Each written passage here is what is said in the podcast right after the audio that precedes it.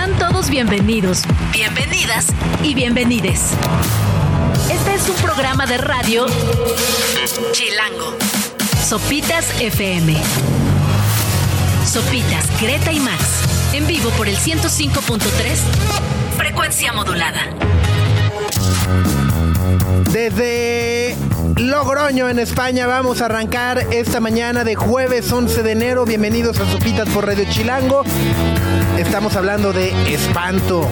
Luis y Teresa, un dúo que hace unos años sacó esto que se llama Rock and Roll. Bienvenidos, buenos días.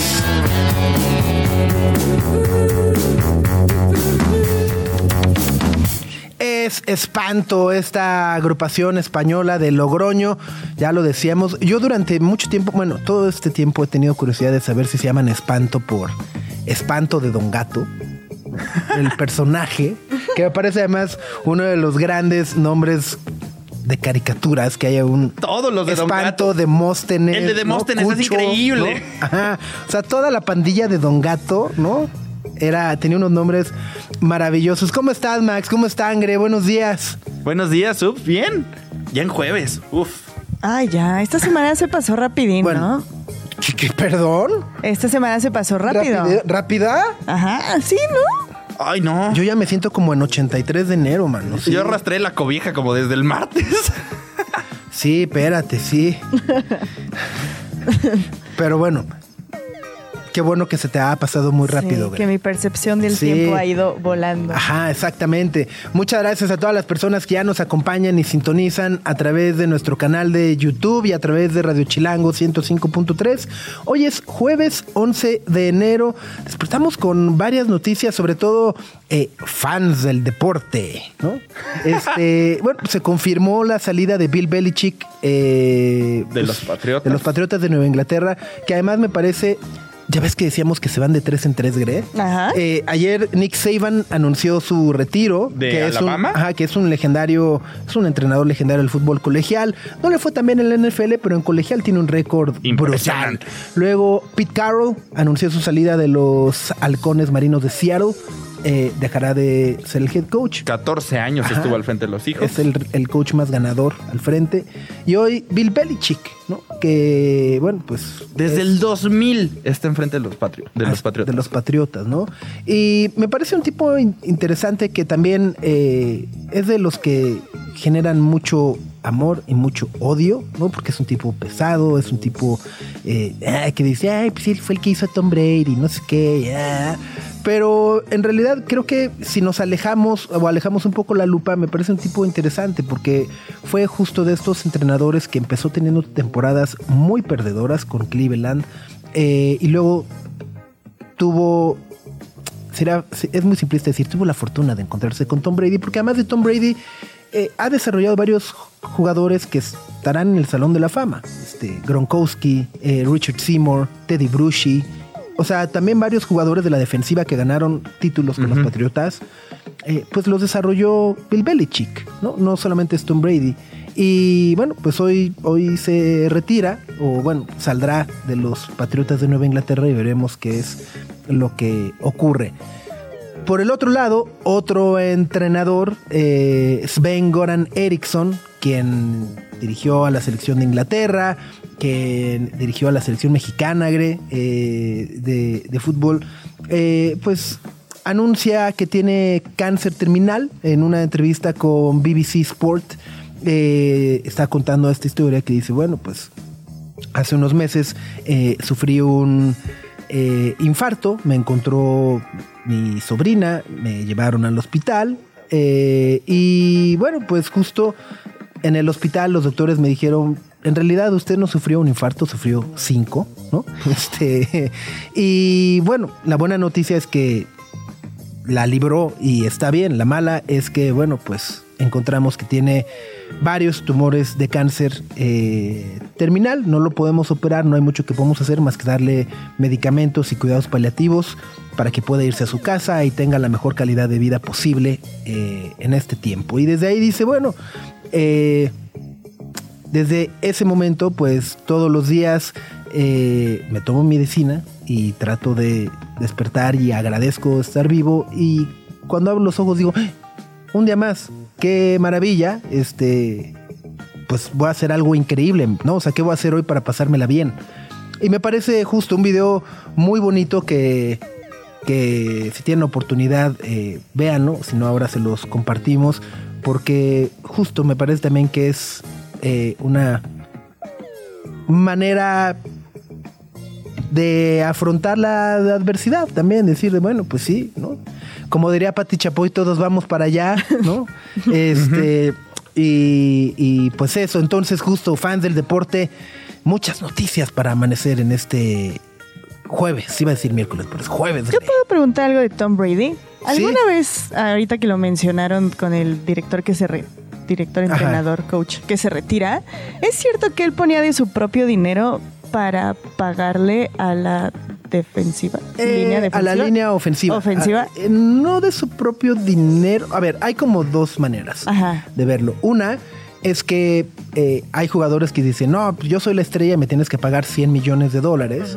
Y como en el fútbol americano existe un tope salarial, eh, que significa que todos los equipos tienen el mismo presupuesto para contratar a los mismos 53 jugadores y ya tú te haces bolas de cómo los distribuyes. ¿Cómo distribuyes esa lana? Entonces hay jugadores que dicen, pues de esos, a mí dame 100 millones y me vale lo que le pagues a los demás.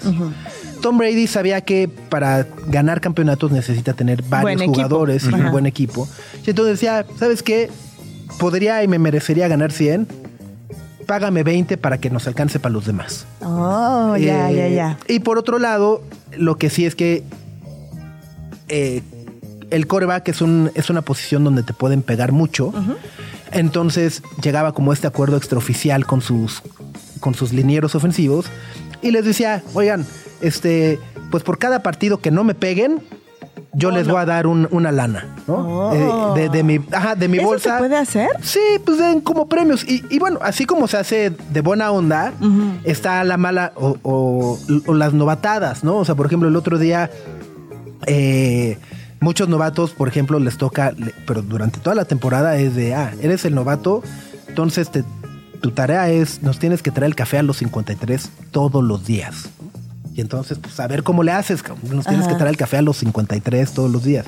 O pues hoy te toca pagarnos la cena a todos. Eh, hace un par de semanas un jugador de Seattle justo subió el ticket de una cena, este, que eran, eh, no me acuerdo si 22 mil dólares. Así de, pues me tocó pagar la cena porque era el novato. Porque el novato, sí, no. Este, no me acuerdo si eran 22 mil o 200 mil, pero era, no, yo creo que debe haber sido 22 mil. Ajá. Este, pero, ajá, ¿no? Está esta otra parte que también es, pues muy frat, ¿no? Muy, Sí, sí, sí, sí, muy de frat boy, ajá. ajá. Como acá vemos luego que además a mí me sigue pareciendo una cosa eh, espeluznante que eh, luego como los del Poli o los de la UNAM salen, eh, voy a sonar muy AMLO como jugadores vestidos de mujer Ajá. con su casco a pedir dinero. Es que es mi novatada. Ah, ya. Y todos los disfrazan de mujer o los hacen vestirse de Sí, mujer. ajá, con prendas Ajá, femeninas. Ajá. Ajá.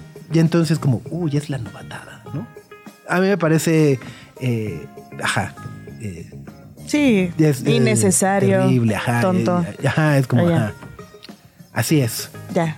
Es que alguna vez me dijeron lo de Tom Brady, pero nunca le entendí. Y dije, ah, gran estrategia. Sí, sí, sí, sí, sí, sí, sí. Sí, hay varias historias de ese estilo muy bonitas. Había un coreback de ascendencia italiana que igual en lugar de que cada vez que no le pegaban, en Sí. lugar de darles dinero, los llevaba, los llevaba a cenar con su mamá. Ah, ¿en comida serio? italiana. Sí. Y debía estar espectacular.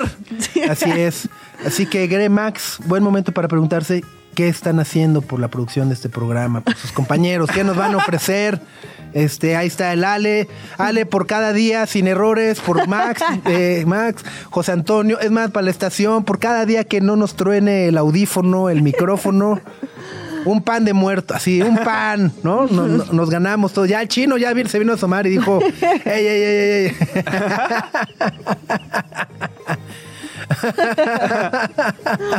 unos, unos machetes, así, ¿no? Un machete. Exacto. Bueno, vamos con un poco de música. Esto es The Lemon Twigs. Están de regreso esta legendaria banda noventera. Esta canción es nuevecita, se llama My Golden Years.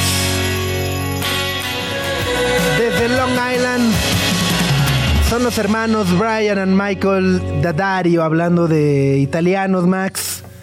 Dadario, Dadario. ya los decían, son los Lemon Twigs, esta legendaria banda de finales de los 90, eh, que bueno, pues están lanzando esta canción que está maravillosa, con toda la vibra de los 60 del verano del amor, ¿no? Este, que se llama My Golden Year. Son las 9 de la mañana con 17 minutos. Eh, El día de hoy nos da muchísimo gusto tenerte en esta cabina, Omar Estrada, sociólogo, fundador de Evidence Investigación y consultoría de marca, que nos vienes a platicar de un tema que yo creo que todos lo hemos sufrido, aunque no sabemos cuánto. Antes de iniciar el programa, Greta decía, ¿qué es eso de la cuesta de enero? ¿La Y- cuesta qué? la cuesta No, de no, enero. Ajá, no, no, no es porque sea ricachona, ni mucho menos, El pero- privilegio, ¿no? O sea, dije Paris Hilton y Greta nomás Sí. son las que dicen, ¿la cuesta ¿La de qué es de eso qué? de la cuesta de enero? Y pues básicamente, ajá, eh, eh, a lo mejor las nuevas generaciones, Sí. Ay, Ajá, yo ya no. no soy tan nueva. pues cada quien, cada quien se siente como, ¿no? El espíritu. Eh, pero justo, la cuesta de enero es este fenómeno en el cual, dura, después de el aguinaldo, este, la- la- las quincenas de diciembre, las vacaciones, los regalos, el, otra ronda, yo la pago, yo les invito y el, el upgrade, me pago el upgrade, claro que sí, me los merezco porque este año trabajé también los mega audífonos, compus, coche nuevo y, te llega el estado de cuenta y dices, "Eh", y es 8 de enero y faltan Una 15, semana, ¿no? Una semana casi. para la quincena y tienes 63 pesos en, en el banco, ¿no? En el el bolsillo. bolsillo. Somos yo y mis 63 pesos Exacto. contra el mes. Dices, ¿qué hacemos, no?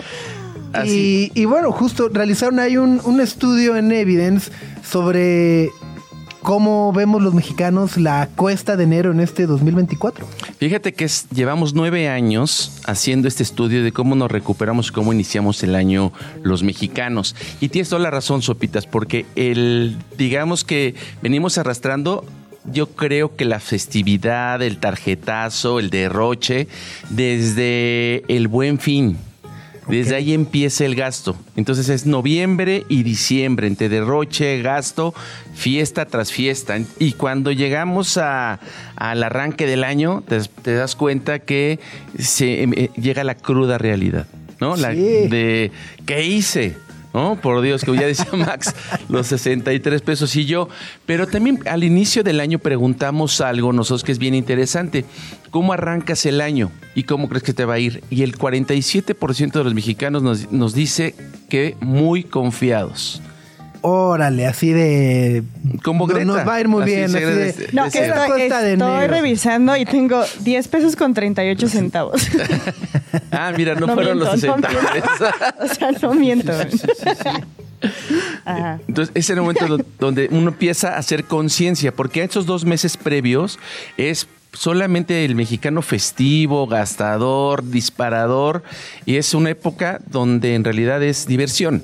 Y en enero, en esta segunda semana, en enero es donde vemos que se convierte en el mexicano que le regresa al cuerpo el deber ser donde te empiezas a preguntar, re- lo que acabas de hacer, Greta, revisas tu estado de cuenta y dices, ah, carajo, tengo estos 10 eh, pesitos con no sé cuántos centavos. Entonces, pero lo interesante es que el mexicano dice, arrancamos este 2024 muy confiados y el 28% dice que confiados. Es decir, más del 70% Y del mexicano, en mexicano está, nos va a ir bien. Y, y este optimismo en comparación justo a los otros años en los que han realizado este estudio, este, ¿cómo se encuentra? Es decir, eh, eh, es habitual que todos los eneros los mexicanos digan, ah, este año va a ser mi año, y ya para marzo andamos ahí todos, ¿no? Así, todos raspados, así. O particularmente este 2024, eh, el porcentaje de, de optimismo se está eferveciendo. No, yo creo que sabes que es la renovación también del año nuevo. Y es un efecto que hemos visto en los últimos cuatro años, mucha, mucho positivismo, ¿no? Mucho, much- mucha, una visión donde el, el mexicano se dice, oye, qué, qué bueno, ya terminamos el año como sea, siempre terminamos el año con la lengua Sí, de fuera, sí, sí, agotado, sí. O sea, como la villa de rodillas. De ¿no? O sea, rodillas, ahí vas. ¿no? Entonces, realmente esta renovación, el cambio de ciclo, hace que el mexicano se sienta con nuevos bríos y creo que se ha vuelto también como una parte cultural, ¿sabes? Y la otra es que también los estu- estudios que hemos venido haciendo, siempre reiteramos, somos tan resilientes, como, no hay más, yo creo que no hay cultura, no hay eh, cultura, eh, eh, digamos, nacionalista Sí, como el mexicano, que seamos tan resilientes. Entonces, pues vuelves una y otra vez a creer, a confiar. Y después cuando les preguntas, a ver, pero ¿por qué? ¿Por qué? ¿Cómo es que, que- que te vuelves tan positivo, tan optimista? Y veíamos cuáles son tus herramientas. Y las herramientas que encontrábamos, había, hay un trío fortaleza, o la- el trío que nos inyecta esa fortaleza. Primero es que, pues tengo, si tengo salud, tengo todo. No, primero la salud. Ok. Y si hay O sea, salud- tenemos salud. tenemos Ajá. salud. Y con eso podemos. Los- el segundo es, si tengo trabajo, yo la armo, o sea, el echeganismo. No es el tema, dame, dame trabajo y ya, con eso me basta. Y por último, y fíjense que esto no nos había aparecido en esta cuesta de enero, la familia también me fortalece. Y esto lo que, lo, que lo, explicamos es, en, en- en pandemia perdimos a nuestros seres queridos y después nos reconfiguramos también con la familia. Entonces decimos, lo, lo que tengo también me hace fuerte, ¿sabes? O sea, es esta parte emocional que nos recargamos con... con- O sea, los terrenos del abuelo ahora sí van a ser míos. ¿no? Por eso es que casos como Greta no lo resienten, dice. Tienen hectáreas. Heredera, heredera. Hectáreas. Muy bien. Ay, yo tengo una duda. ¿No es un poco, o sea, esa como cultura del echeganismo y esta idea de que somos súper resilientes y demás, ¿no crees que también un poco afecta que hacia fin de año lleguemos tan mal de las finanzas? O sea, como que no hay una... No sé, es que no sé cómo decir. estabilidad o, Sí, ajá, o no sea, hay como una es- estabilidad, es como... somos volátiles Sí, sí, sí, pum, pum, pum, pum, pum, chin, o vamos chin, por chin. todo o estamos muy amolados, pero no hay como... Como un medio. No, O sea, no, no tenemos autocontrol. Sí, ¿no? O sea, sí, sí, sí, no hay bronca. El próximo año me las arreglo. Y es como, ah, sí, así enfrentas la adversidad y las tragedias y demás, pero es una tras otra, tras otra. Pero O sea, fíjate como que, es como la un ciclo, ¿no? es que esto que dice se llama crisis, ¿no? Y la crisis, ¿no? Y la crisis se ha vuelto parte endem- el mexicano se ha vuelto endémico a las crisis. O sea, Eso está vivimos feo, ¿no? O bien, ¿no? Porque al final de cuentas decimos, ya es así, ya, o sea, ya se ha normalizado vida, para el así es mexicano. la vida.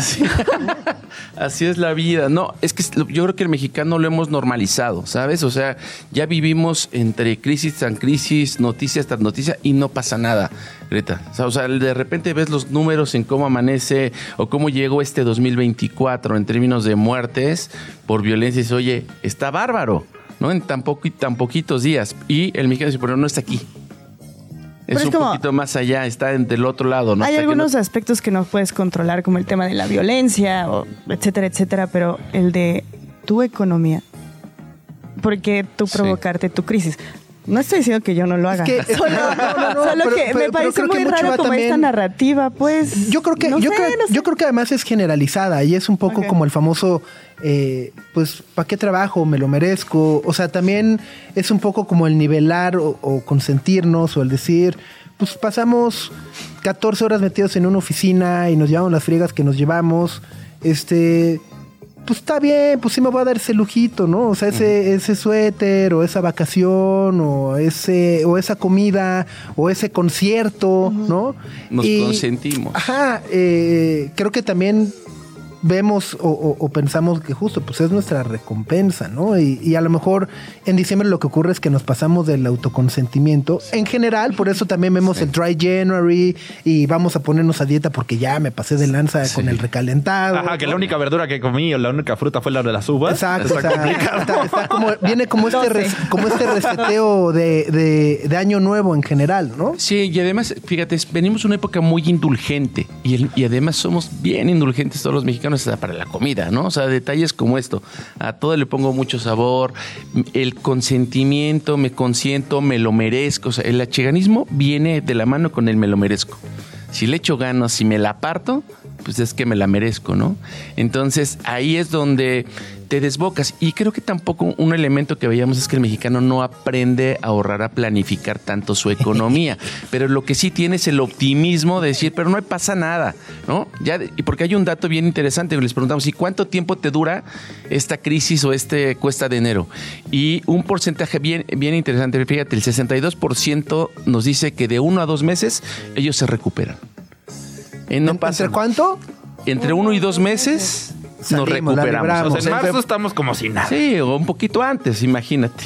y además febrero, que son 28 días, hoy que es bisiesto, pues este... El 29, El 29, llega más pronto la quincena. Muy bien, estamos platicando con, con Omar Estrada, sociólogo, es fundador de Evidence, una empresa que se dedica a la investigación y consultoría de marcas sobre la expectativa de los mexicanos en la cuesta de enero y para este 2024 en particular. Vamos a hacer una pausa y volvemos para seguir platicando. Greta, Max y Sopitas. En el 105.3 FM. Greta, Max y Sopitas. En el 105.3 FM. Estamos de vuelta en Sopitas a través de Radio Chilango 105.3. Estamos platicando con Omar Estrada de Evidence sobre la cuesta de enero y las expectativas de los mexicanos en este 2024. Nos decía Omar que arrancamos muy optimistas, muy positivos. Eh, y, crees que así nos mantendremos el resto del año? Que ahora sí que ¿Qué dice la banda? ¿Qué dice la gente? Este, no, fíjate que habitualmente esto se va diluyendo antes de que termine enero, ¿no? Ya lo ah, decían hace ratito, es, es, ya siento que estoy en el 38 de enero, ¿no? Y, y estamos en 11 de enero, en realidad las semanas empiezan a ser largas. Y otra que pasa, eh, cuando es un año electoral, la gente se desgasta más, porque te, o sea, empiezas a preocuparte en, la en las temáticas que se, que se conversan en una, en una comida cuando era antes diversión, pues hoy es un tema hasta de disputa en, en las familias, en la oficina. Entonces va a ir diluyendo. Lo que sí es relevante es que qué bien empezamos todos, ¿no? Con sonrisa, con optimismo, con ganas de que le echen otro año igual de malo, este, pesado, cansado como el anterior. Ya estamos listos, dice el mexicano. Oye, veo, veo algunas de las eh, tarjetas a través de las cuales presentan este, este estudio. Me llama mucho la atención eh, justo, ¿no? Las principales preocupaciones de los mexicanos en la cuesta de enero es gastos básicos y pago de deudas. ¿Y qué es lo que estamos o, lo que sacrificamos más en la cuesta de enero para nivelar las finanzas y demás? uno, salidas los fines de semana, o sea, ahora sí, puro maratón en Canal 5, mano, ¿no? Este, cine permanencia voluntaria de Canal 5, vamos a ver Robocop 1, 2 y 3 con, latita con nuestra latita de atún y ahí estamos. Eh, paseos y viajes, ¿no? Y luego hay un 11% en el cual eh, veo a Greta que dice, nada, no impacta en mis gastos. ¿Sacrificios qué? o sea, así con el, con el manicure, así. este, y luego, justo, eh, ¿cómo, ¿cómo, nos apalancamos, no? De repente, si justo tenemos 63 pesos de aquí a fin de mes, ¿cómo nos apalancamos, no? Este, y es empeños, ¿no? Tarjetazos, préstamos eh, y luego por ahí veo a los amigos. Sí. O sea, que un pues, compa siempre te va a prestar, no te va a dejar solo. Pero, pero. Oye, no me alcanza para la comida. Oye, este. Hoy, traigo topper. No, no, vente, yo te pongo, ¿no? Yo te presto. Max no tiene eso, está a punto de llorar, Max. Déjate, doy un abrazo. Compa, lo que necesites, Max. O sea, hoy si quieres pídelo 20. Max casi se le salen las lágrimas. Este, eh, pero luego también eso es de los cuates luego, o sea, a mí me cuesta mucho trabajo esta relación de pedir dinero a los amigos o viceversa, porque pues cuando no pagan existe como esa rencilla. Eh, me debe como tres mil baros desde hace cinco años y no me ha pagado. y él ya este se la carnal. sabe, ¿no? Y Siempre él, y él- llega y él y- ya está esquiando así en Yale, así en- Llega ¿no? y ¿qué crees? Se me olvidó la cartera. No es solamente que se le olvidó la cartera, le da pena sacar la tarjeta, güey, porque Sí, no puede o- pagar.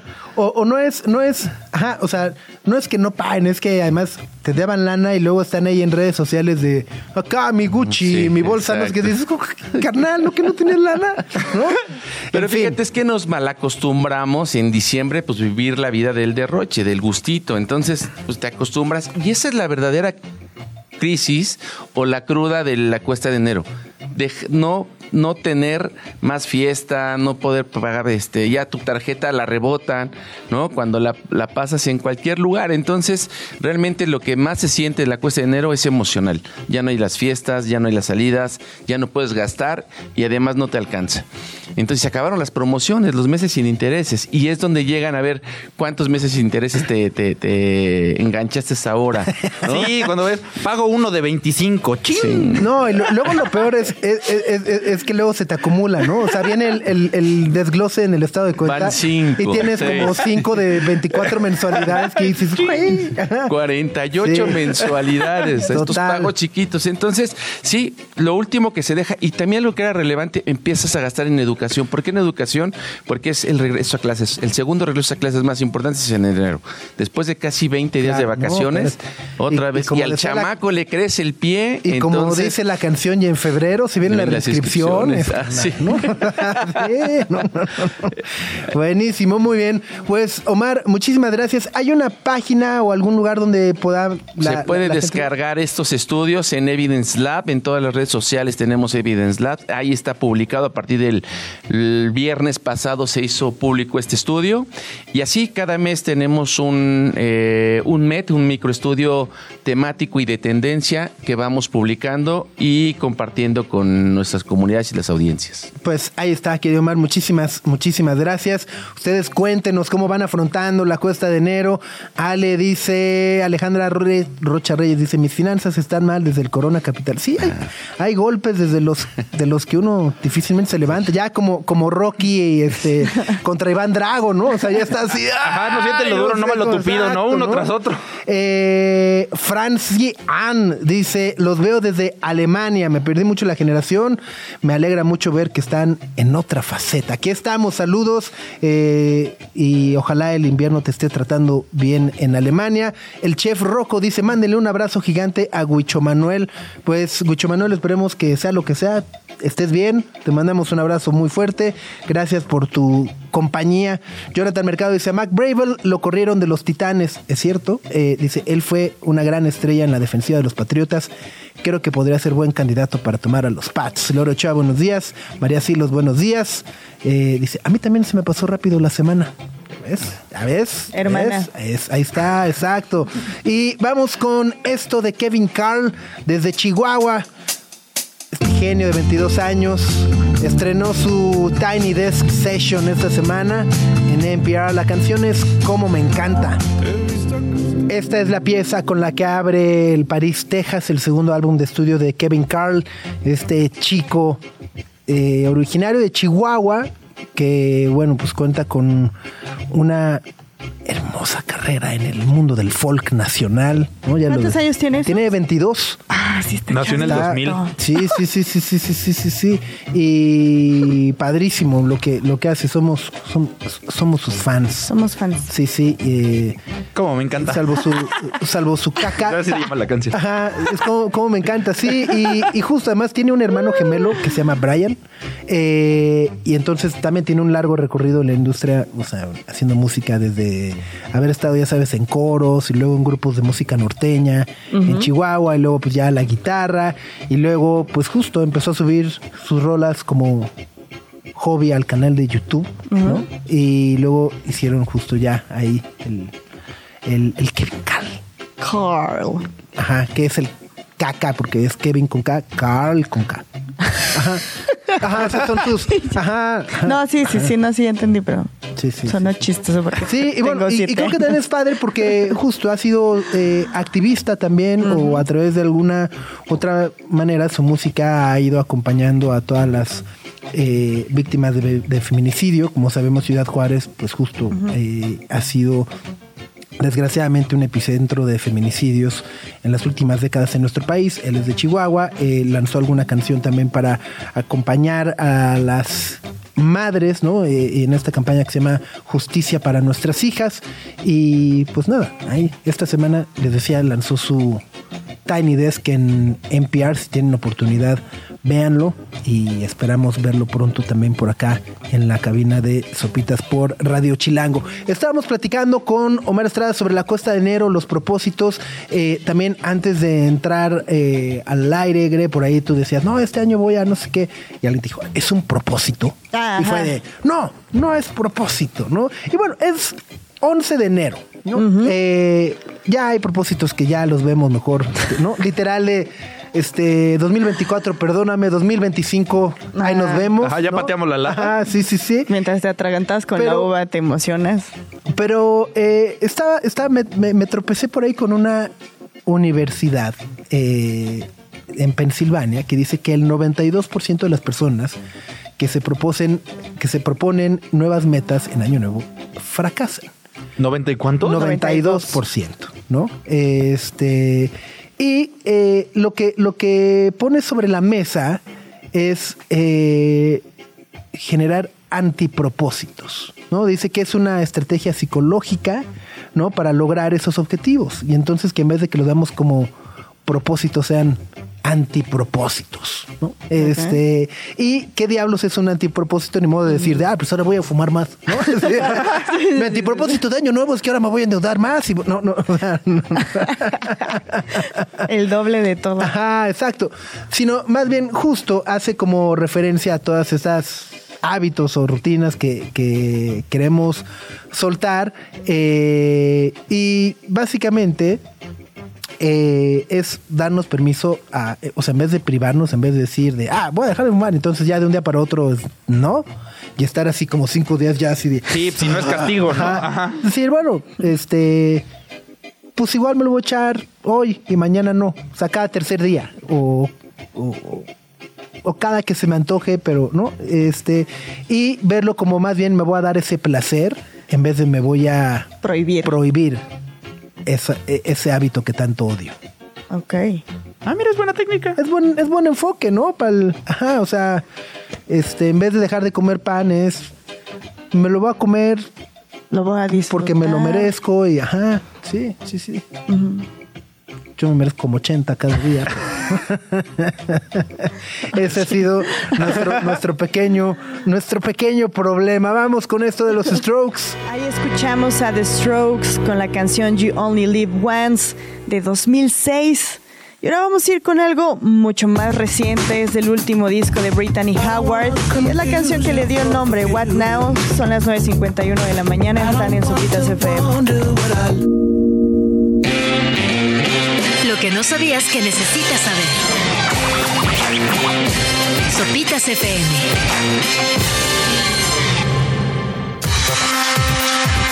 Lo que no sabías que necesitas saber. Sopitas FM. Una de mis primeras canciones favoritas de este 2024, azotada más no poder. Ya le decía, es como para escucharse con una, subirle al Que se vuelven dos, que se vuelven Ajá. tres. Algo en y subirle al radio ¿no? así de. ¿no? Pero está buena. Mientras se desangra. Se llama Lauren Cramar. Es un músico y artista visual conceptual. Muy conceptual. Muy conceptual. Eh, y bueno, justo la canción se llama Hollywood Boulevard. Eh, está producida por Sean O'Brien, que no es cosa menor, es uno de los productores e ingenieros pues más relevantes de los últimos años. Ha trabajado mucho con Matt Berninger de The National. Eh, estuvo por ahí en el Coney Island de Taylor Swift. Eh, ha hecho varias cosas. Entonces, bueno, pues está, está padre. Justo lo escuchamos y dije, no, pues me quiero, me quiero cortar las venas con un, con un whisky. Suena mucho como a Tracy Chapman. Sí, se- Puede ser, como un- puede ser, sí. como Sí, un aire sí. así, ¿no? Me, me gustó. Ah, ah, ajá. Y vamos a llorar. Ajá. Bueno, eh, saludos Susana Aspetia. Dice buenos días. Brayero dice hola. ¿Cuándo el Julio Martínez? Pues cuando quiera. Aquí lo esperamos siempre. Esta es su casa. Dice por cierto va a decir algo del Bitcoin en las noticias. Eh, no sé, le vamos a preguntar a los noticieros. ¿sí? Lolita Yala, este, Ciro Gómez Leiva. Ay, Van a decir algo. No, pero sí, eh, más adelante vamos. a- el, el Cryptobro Max Hijo. nos va, nos va, nos Falta va personal, explicar- 15 yardas. Cryptomax. el Cryptomax nos va a explicar y, y- y entender justo qué diablos eh, pasó ayer y qué en, real- en realidad qué significa, ¿no? Porque además se puede malinterpretar el ya legalizaron el Bitcoin o ya es oficial y, no, simplemente, bueno, más adelante lo explicará, lo, platicaremos con más calma, pero justo lo que hizo la Comisión de Valores de Estados Unidos fue un poco decir, ok, se puede invertir eh, en cripto, se puede respaldar eh, en criptomoneda, en Bitcoin y, y se puede hacer ahora a partir en, en cualquier en cualquier lugar. Ya no necesitas ir justo al... Ya no necesitas pelearte tú para Coinbase o descargar no sé una qué, moneda, no, cuidarla tú. Ajá. Tiene ahí un asunto muy interesante, es un mecanismo financiero que ya platicaremos que se llama ETF. Exactamente. Pero antes queremos saludarte, querida Gaby Espinosa, de parte del equipo de sopitas.com, del heroico cuerpo de sopitas.com, eh, porque bueno, 11 de enero muchas personas volteamos en nuestra casa y decimos, "Eh, chin, ahí está el árbol, ¿qué diablos vamos a hacer con el árbol de Navidad? ¿Cuándo se quita? Habrá quien diga, pues hace febrero ya con los tamales. Habrá, por ejemplo, yo hubo un año que dije, pues que se quede para el otro, para el otro año. Eh, de plano. Ah, sí, sí, sí. Que se quede, que se quede. Oye, pero lo regabas y todo. ¿O era no, fake? no, era, era, era de maderita, sí. Y lo hiciste temático, pues, así le pusiste calabazas en noviembre, de un año al año, mexicanas pues está, es, pa- es parte de, ¿no? Este, para que el espíritu navideño estuviera conmigo todo ese año. Ay, no, Subs. eh, Ya te voy a decir feliz año después del 10 de enero y dejaste un árbol todo un año. Bueno, bueno, lo adopté. Perdóname por adoptar un árbol. Eh, pero bueno, ¿cómo estás, Gaby? Hola, hola a todos, buenos días. ¿Cómo te va? Buen día. Oye, eh, pues justo, eh, muchas personas empiezan a preguntarse qué hacemos con nuestro árbol de Navidad, es momento de quitarlo. Y bueno, obviamente lo óptimo sería reciclarlo, pero ¿cómo lo reciclamos? ¿Qué, qué, qué- cuáles son las condiciones? Luego también hay unos árboles llenos de Navidad, eh, perdón, de nieve artificial. Que si lo quiero reciclar, pues está lleno de químicos, señor. Dele una limpiadita antes, algo. Sacúdalo. Ajá. Eh, Sí. te, te diste a la tarea, ¿no? De, de investigar y fuiste así a vivir el proceso de cómo diablo se recicla un árbol de Navidad. Sí, justamente, digo, si sus árboles de Navidad son de plástico, pues regresan a la cajita y a la bodega para el siguiente año. En el caso de Sub, que se queden ahí todo el año. Pero si tu árbol eh, de Navidad es natural, que, es una de las mejores opciones, pues sí, la idea es como reciclarlo para que no se vaya a la basura, para que no llenen los basureros de, más cosas que no necesitamos. Y justo como dice Subs, la cosa es que tomes en cuenta que tu árbol no tenga como adornos o químicos antes de llevarlo a un centro de acopio. Y bueno, para, para entender un poquito más cuál es el proceso que, que se utiliza, pues nos lanzamos a la planta composta que está ahí en la alcaldía Álvaro Obregón, que es igual una de las plantas de compostaje más grande de la Ciudad de México y que se dedica justo en esta época a, a- a reciclar árboles de Navidad. Órale. O sea, se vuelven composta, Eh, porque ese es un, un asunto interesante, porque dices, ah, voy a reciclar mi árbol de Navidad, pero no sé qué, o sea, capaz que termina en mesa o en silla, pero entonces se vuelven composta.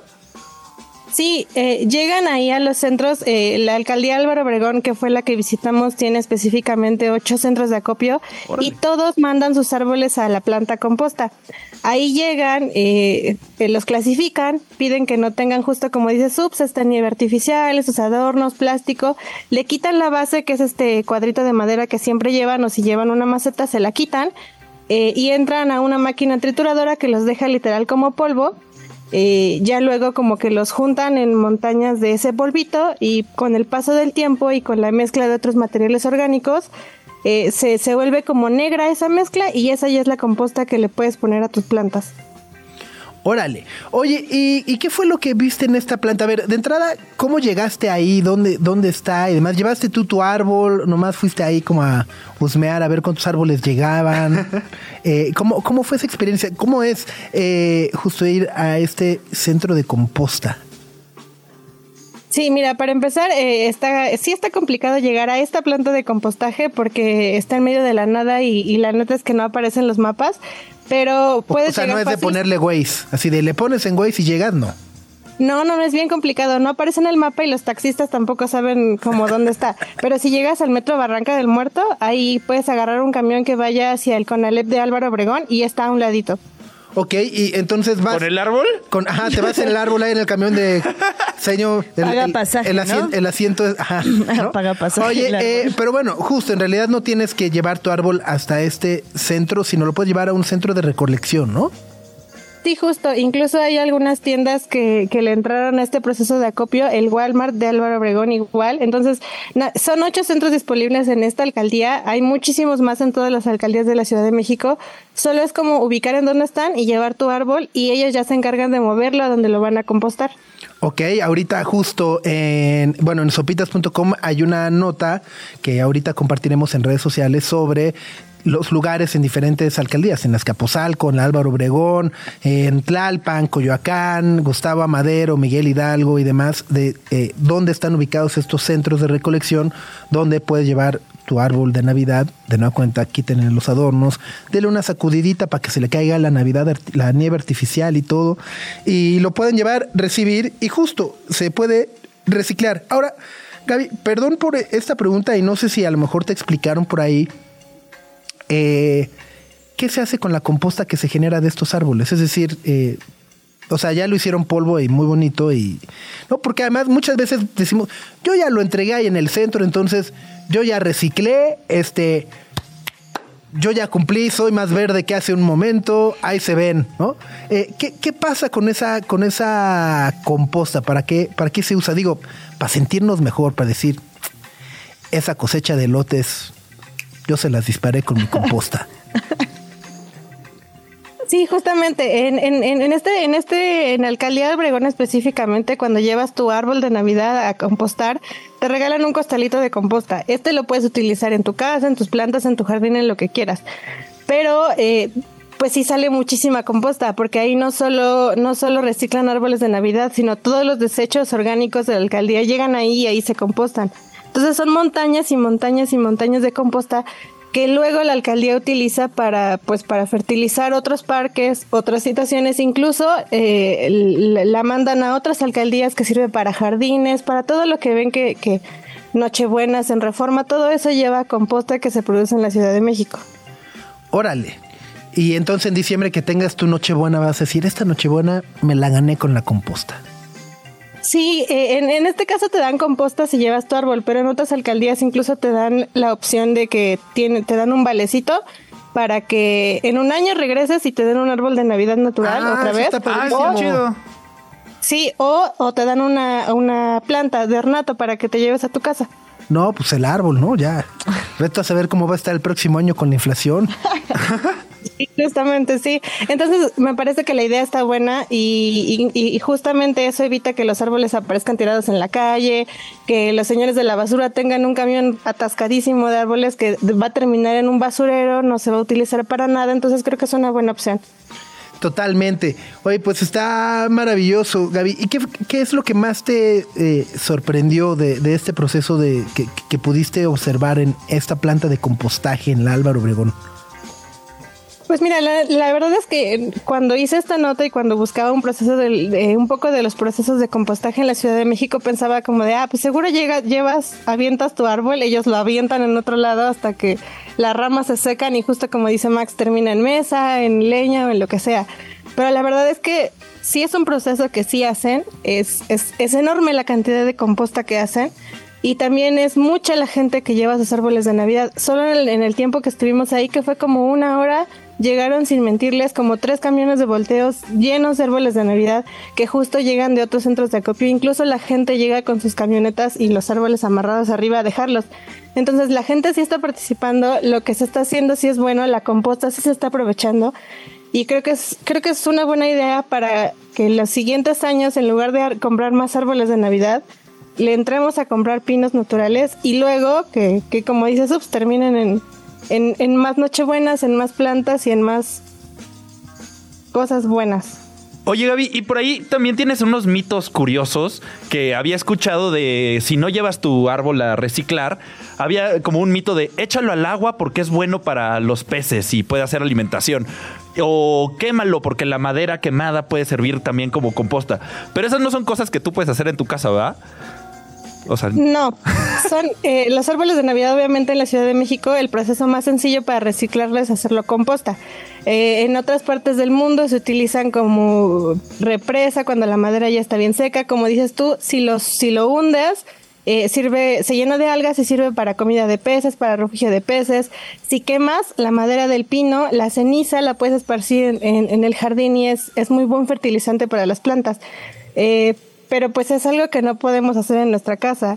Por lo que decía Subs y por muchas cosas más. A veces los árboles tienen clavos, eh, Uh, tienen sí. químicos, no podemos garantizar que, que no lo tenga. Entonces, si nosotros vamos al, a- si es que hay un río cerca de nuestras casas o si queremos cortar un pedazo del pino y meterlo a la pecera para que nuestros peces ahí vivan, no podemos garantizar que no tenga químicos.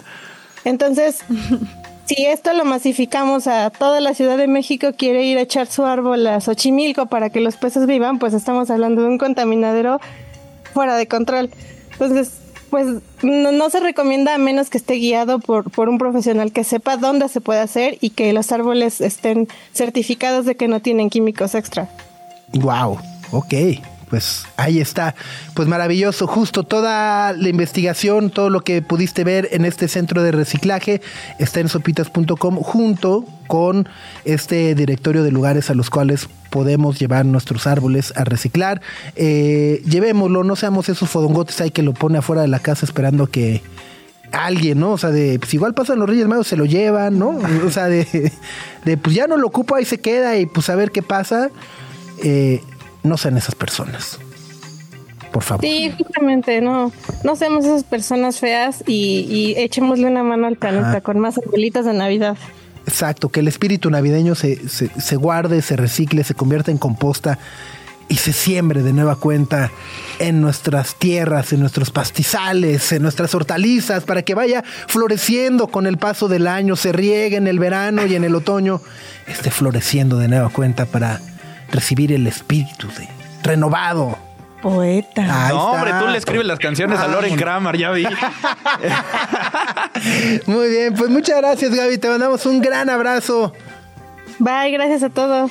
es la queridísima y admirada Gaby Espinosa del heroico cuerpo de sopitas.com.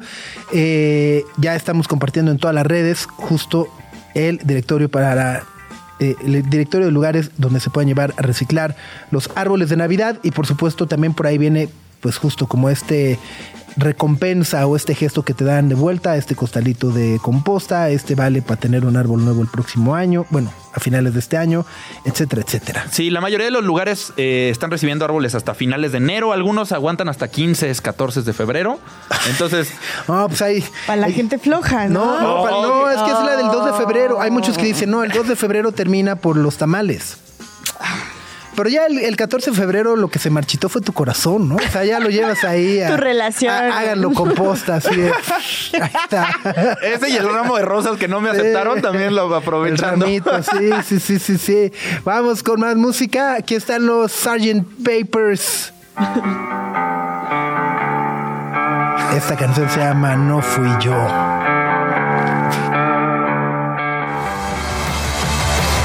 Gracias a todos los que nos siguen en el canal de YouTube, en el 105.3 de FM. Y ahora vamos con más música. Esto es lo nuevo de The Vaccines, que al ratito estrena un nuevo disco. Lo que no sabías que necesitas saber. Sopitas FM.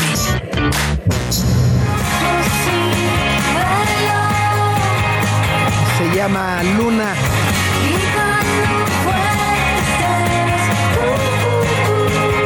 Dicen que estará trabajando en algo para lanzar ya en forma en este 2024. Ojalá que así sea. Es el proyecto de Carla Sariñana. personalmente me encanta. Silver Rose. Son las 10 de la mañana con 31 minutos en la Ciudad de México. Ahora sí, Braero, súbela a tu radio, ponle rec a la grabadora, preparémonos porque vamos a hablar de lo que ocurrió ayer con el Bitcoin Max. Ayer platicamos de la manera en la que, eh, pues, en la semana hackearon la cuenta de Twitter de la Comisión de Cambio ¿no? y Seguridad cambiaria de los Estados Unidos del SEC. La SEC, ¿no? exacto. Que, la, que, que la habían hackeado este, y entonces eh, publicaron un mensaje falso diciendo de ah ya el Bitcoin oficialmente y entonces el Bitcoin se fue para fue al arriba cielo, ajá. y luego se lo le hace que decir no no no nos hackearon y se fue para abajo no y luego ayer eh, a ver explícanos qué es lo que aprobaron porque justo de nueva cuenta eh, se- uno se puede ir con la finta de Mira, ya aprobaron el Bitcoin, entonces ya, uh, yo tenía guardado, ahora ya soy multimillonario, porque ahora, ¿no? Y en realidad no es tan sencillo. Exacto, no es tan sencillo, es un asunto enredado, es un asunto ahí del mundo financiero, ya saben. Pero ayer que se aprobó la Comisión de Bolsa y Valores, esta la SEC de Estados Unidos, aprobó la creación de un ETF de Bitcoin. ¿Y qué es un ETF? Porque yo ubico a la ETN de los camiones, ¿no? Eh, Pero el ETF, ¿qué es? El ETF es un como un producto financiero que existe desde los 90 Ajá. que se llama Exchange Traded Fund. Exchange Traded Fund. En español es fondo cotizable en bolsa, que sigue siendo un conflicto enredadísimo. Si no sabes qué es, ¿qué es un ETF? Un ETF es una manera en la que puedes invertir en productos sin tenerlos físicamente. Y Eh, sin, que, y sin que tú tengas que, ajá, ¿no? O sea, de, de ir y comprarlos, este, y cómo le hago, y tengo que bajar no sé qué app, y, y mi password ahí con mi MetaMask, y Exacto. toda esa onda. Eh, ¿no? El ETF más famoso que existe en el mundo es un ETF de oro. No, no de oro de que sea muy valioso, sino de oro literal, el Ajá. material, el oro. Eh, es una manera muy es fácil el de que, los entenderlo. que invierten en oro, ¿no? Si inviertes en oro, o sea, si tú tienes 100 pesos y quieres invertir en oro, una opción es vas y compras 100 pesos de la piedra y los guardas en tu colchón y luego los vendes, pero eso no es factible, no es fácil, se te va a perder. Entonces, la manera de invertir en oro es usar un ETF. Estos ETF son unas bolsas en las que está guardado el oro, ¿no? Si es una bóveda, están respaldados en oro físico y tú inviertes tus 100 pesos en este precio del oro. Al final no tienes el oro, pero tu inversión sí va a depender de los cambios del precio del material precioso. Entonces, este ETF de Bitcoin hace exactamente lo mismo. Si tú quieres invertir en un ETF de Bitcoin, no tienes que comprar el Bitcoin. Puedes invertir en esta bolsa de Bitcoins que ya existe y está manejada por un fondo. Ok. ¿Y, y cómo, cómo, o sea, cómo lo hago? O sea, voy a, voy al Oxxo y pido un ETF. O, o sea, me da un ETF de oro, me da un ETF de Bitcoin. Vengo por una recarga, ¿no? Ahí, ahí es lo curioso de eh, muchas empresas financieras de Estados Unidos desde hace años han querido aprobar estos ETFs de Bitcoin. Un dato completamente inútil y curioso. ¿Se acuerdan de la película esta de eh, cómo se fundó Facebook? Ajá. ¿De Social The Network? Network. Ah, claro, los hermanos. Los hermanos, los gemelos Winklevoss, fueron los primeros en pedir un ETF de Bitcoin en Estados Unidos. Oh. Aquellos gemelos que llevan años, aparte. Llevan años pidiéndolo. O sea, yo creo que gracias a ellos es que este logro eh, llegó, porque llevan años este, peleando que, que se les avale, ¿no? Exacto, E- ese es un dato como curioso, completamente inútil, pero así como los Winklevoss, hay 10 eh, organizaciones financieras en Estados Unidos, una de ellas es BlackRock, que es muy muy famosa, y otras también bastante conocidas. Entonces, se aprobaron ayer 10 ETFs diferentes de Bitcoin. O sea, 10 bolsas. 10 bolsas de Bitcoin, cada bolsa es de distintos tamaños, cada bolsa te va a cobrar diferentes comisiones. Ya cada comisión es como del 0.2%, pero ya eso lo platicamos después. Y estas 10 ya van a cotizar en la bolsa en el momento que entren en línea, que puede ser desde hoy. No, algunos se van a tomar más su tiempo, pero a partir de hoy ya pueden cotizar en bolsa estas líneas, estas estos fondos de ETF de Bitcoin, que sí es un asunto bastante importante. De alguna u otra manera, vaya, lo que certifica más allá del Bitcoin es que le da seguridad a la criptomoneda o es una aceptación ya de la criptomoneda eh, como un valor respaldado, ¿no? O sea, como de, ah, o sea, de nueva cuenta, no es no hay una bóveda con oro, ¿no? Este, pues es, es algo cripto, ¿no? O sea, Exacto. está algo que es un código que tiene un valor. Exacto. ¿No? Entonces era, era muy complicado y eso era una de las grandes barreras de la adopción masiva de Bitcoin. ¿no? Muchas personas no le entraban a Bitcoin porque era difícil entenderles, como que tengo que hacer una cuenta en un manager de Bitcoin o de cripto, o luego si no hacías una cuenta ahí, tenías que custodiarlas personalmente o protegerlas tú y esa es una pachanga porque se te iba a olvidar la contraseña.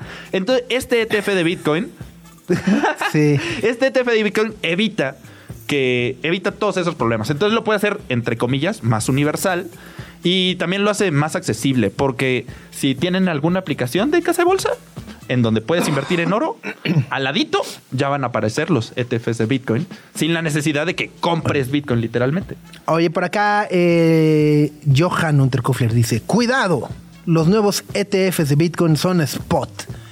Quiere decir que si uno compra acciones del ETF, el manager del ETF tiene que comprar Bitcoin y viceversa. Exacto. Sí, pues básicamente estás dando la instrucción, ¿no? O sea, así como hablas al, a- a- al banco y dices, oiga, este, necesito hacer una transferencia o que me haga una compra de dólares o de lo que sea, pues aquí hablas y dices, oiga, quiero comprar Bitcoins. Y te dirá, ok, voy a hacer esa transferencia Ajá. y te lo comprarán al momento, al valor en el que esté cotizando el Bitcoin en ese momento. En ese momento. Y viceversa, cuando pidas tu lana, pues te devolverán la lana al valor del Bitcoin en ese momento, ¿no? Exacto. Eh, pero, pero creo que también lo que, lo que se vuelve interesantísimo es que justo a- hasta el día de ayer o hoy solo podías comprar criptomonedas en ciertas aplicaciones, tienes que descargar la app, generar tu password como dice Max, etcétera, etcétera.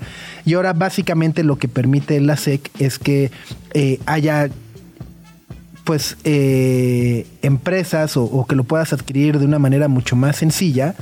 Eh, básicamente ya hasta tu tía puede, ¿no? O sea, Ajá. tu tía puede ser una criptobro ahora, ¿no? Eh, exacto. Y, y parte... la sigue- cripto ont, ¿no? Sí, siguiendo lo que dice Johan, eh, también estas inversiones son curiosas porque los ETFs son muy líquidos. Entonces no son inversiones que tienes que meter y aguantarte meses Sí, a que paguen. Si lo metes hoy y lo sacas mañana, puedes cobrarlo. ¿No? O sea, son muy sencillos de entrar y salir. Se prestan a la especulación, entonces también tienen sus riesgos. Sí. Pero son muy líquidos. Entonces el dinero que inviertas ahí lo puedes tener accesible. También, como son fondos grandes y manejados, eh, no tienes que comprar bitcoins completas. Ajá, porque, No, además no son baratas. Porque no son baratas. O sea, una Bitcoin completa ahorita. Como después- 700 mil pesos, ¿no? Ajá, como. sí, están manchadonas. Ahorita una Bitcoin está en 784 mil pesos. Sí, sí, sí. sí, sí. Entonces puedes comprar fracciones miniatura. Exacto. Y, y fue muy curioso porque ayer, vaya, yo, yo tengo este Bitso, ¿no? Este, en su momento también fui Crypto Bro, le entré, luego perdí así con toda la debacle, así vi cómo, cómo mi dinero desaparecía, ¿no? Y luego dije, ah, pues ya, pues hay que se queden al verse en algún momento. Y en eso, justo así llega la notificación de la app de lo acaban de aprobar, entonces compra Bitcoin con nosotros, ¿no? Y dices, claro, eh, justo ahora este Bitso, Coinbase y todas estas aplicaciones eh, que habitualmente eh, generaban este servicio, pues te van a incentivar a que los compres con ellos porque pues ya los vas a poder comprar en otros lados también. Exacto. Entonces ahí va a haber como una competencia de dónde comprar, buscar. Si quieres entrarle a este ETF, busca uno que tenga. Primero que sea uno de los 10 aprobados, no, no vayas Sí, a entrar en sí, una sí, farsa. sí, sí, sí. Luego que tenga una comisión razonable. Ajá. Todas andan como en el punto 2, pero pues busca la que más te convenga. Y pues aguas porque el precio del Bitcoin es muy, muy volátil, ¿no? Ya lo vimos hace no, unos no, años. Tan solo de ayer en la noche a que ahorita que estamos platicando, perdió cerca de 40 mil pesos de valor una Bitcoin. Y en la, o, o sea, a ver, ayer en la, ayer en la mañana, ¿cuánto amaneció? A- ayer en la mañana andaba como en 740 mil pesos. Luego en el pico, ¿cuál fue el pico? 820 mil. O sea, subió 80 mil pesos. Ajá. Y del pico, que el pico fue ayer en la O tardecita. sea, que fue la efervescencia. ¡Ah, Ajá. no! A hoy en la mañana perdió 40 mil pesos. Wow. Entonces, o sea, váyanse con cuidado porque el Bitcoin sí sigue siendo una... Pues es muy volátil, es una inversión muy volátil que, pues así como puedes pegar home run, puede salir. poncho. ¿Hay algunas proyecciones de que algún día no va a ser tan volátil? ¿O su característica presentar, eh, principal es la volatilidad? Eh, en una de esas, con estos ETFs, o si en un futuro se va probando cada vez más para que incluso la Bitcoin sola cotice en bolsa como si fuera una divisa, no sé, puede que sea menos volátil. Pero de cajón, hoy todas las criptos tienen esa característica. Ya. Que llama mucho la atención porque que, sí te que- da emoción. que tiene que ver mucho también justo con la especulación. ¿no? Ajá. O sea, sube porque todo el mundo dice, ah, va a valer mucho y entonces compran. Ajá. Y luego ya cuando dicen, ah, no, no se aprobó eso, nomás se aprobó pues, el ETF. Ah, ah, ah, entonces baja la demanda y entonces baja el precio, ¿no?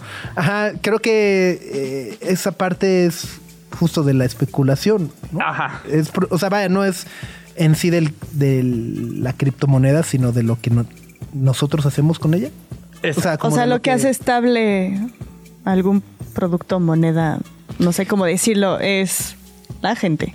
Bu- eh, vaya, en, en una moneda o producto, pues es que sí existe un respaldo, ¿no? O sea, que, o sea, no sé, el, peso mexicano pues está respaldado por el Banco de México. Ajá. bla, bla, bla.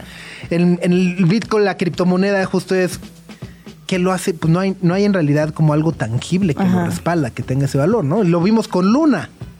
Exacto. Hace un par de años que desgraciadamente muchas personas perdieron toda su lana porque en la El especulación fue así de, ah, sí, Luna, y esta va a ser la nueva criptomoneda, y va a ser la buenísima, y de un día para otro, puf, gente perdió eh, 300 mil pesos, 200, o sea, de todos sus ahorros así Sí, de, sí. se me fueron. Eh, eh, Por eso es mi duda si algún día estará respaldada, aunque no haya como algo tangible. ¿Algún día se podrá respaldar Ahí es- por algo? Ahí está lo curioso. Está respaldada por algo que se llama blockchain.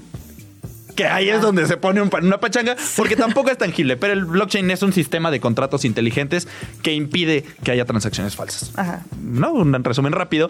Pero pues el blockchain, como tampoco es tangible, pues también dices como. Mm, ah, sí, tengo mis reservas por ahí. Entonces, Ok. sí, tal vez esta adopción masiva de las criptomonedas que podría llegar después del ETF pueda cambiar el panorama del mundo cripto con, con estos anuncios. De cajón, muchos fondos grandes de Wall Street parece que le van a entrar con una lana y pues eso podría Me, me- me- me- me encanta porque justo también dice, eh, Johan, dice, al valor del Bitcoin menos la comisión. Por eso es importante elegir un ETF que no te cobre comisiones altas, como lo decía Max. Luego, Briaero dice, ayer fui una novela, desde antier, mejor dicho. Y Lore Ochoa tiene la solución y dice, impriman más Impriman. Bitcoin. y dice, ahí vienen después los spot ETFs de Ethereum y, Y otras otras. cripto. Pues sí, ahí vienen. Exacto. Ojalá. Porque ahí tengo varias. Dios mediante. Dios te oiga, hermano. bueno, pero justo, creo que lo, lo bueno, al menos mi, mi acercamiento con la criptomoneda, y fue un consejo que, que nos dieron en algún momento, es hay que entrarle con, con dinero que estás dispuesto a perder. O sea... No hipotecas tu casa. sí, Exacto, ajá, ¿no? O sea, es la decir- colegiatura del chamaco tampoco. Es decir, es como si te fueras a comprar un café y di, me voy a comprar un café y es dinero que no voy a volver a ver. Ahí está. Si sube, está padrísimo. Si lo pierdo, pues no me afecta, ¿no? Este, o bueno, pues ya estás consciente de eso, pero justo no lo hagas, no metas tus ahorros ajá, de toda la vida o la hipoteca o la, ¿no? la colegiatura del chamaco de la universidad que, pues, ¿qué cree? Mi ahora va, ¿no? Ajá. Este, ajá, no lo haga. Vamos con más música. Uh, está buenísima. Es la nueva de Jamie XX. Muy Nortec también de repente se pone, ¿eh? He de decirlo, se llama It's So Good. Ahí está el trombón del Nortec.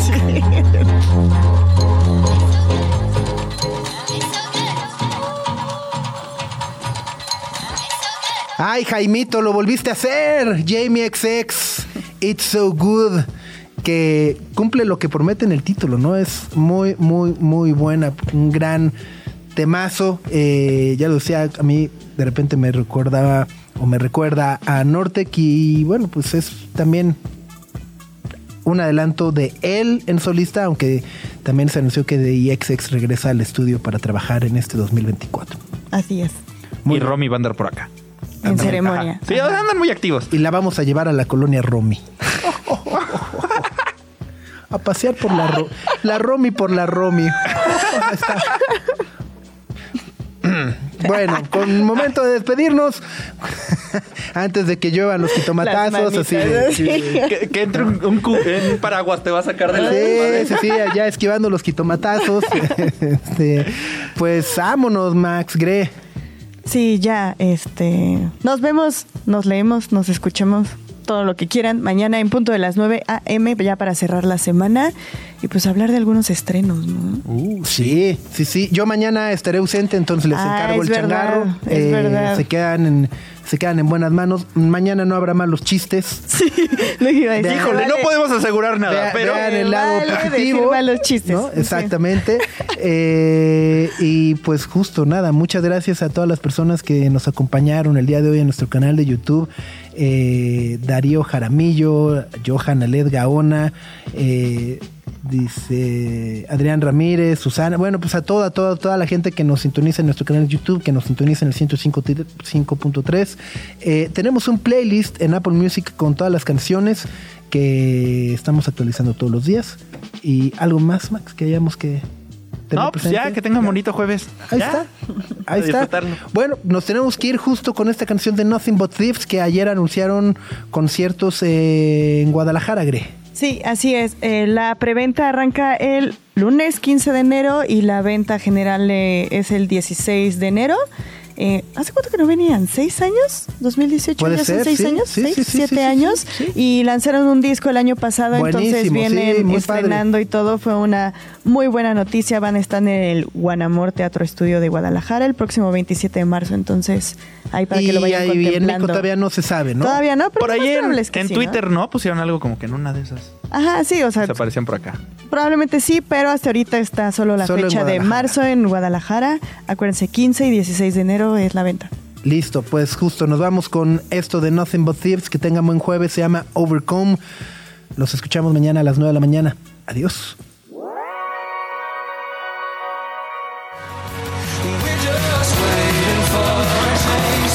Aquí termina. Aquí termina. Sopitas FM. Sopitas, Greta, Greta y Max. Lunes a viernes, 9 a 11 de la mañana, Radio Chilango 105.3. Frecuencia modulada. Radio Chilango, Radio Chilango 105.3 FM. La radio que... Viene.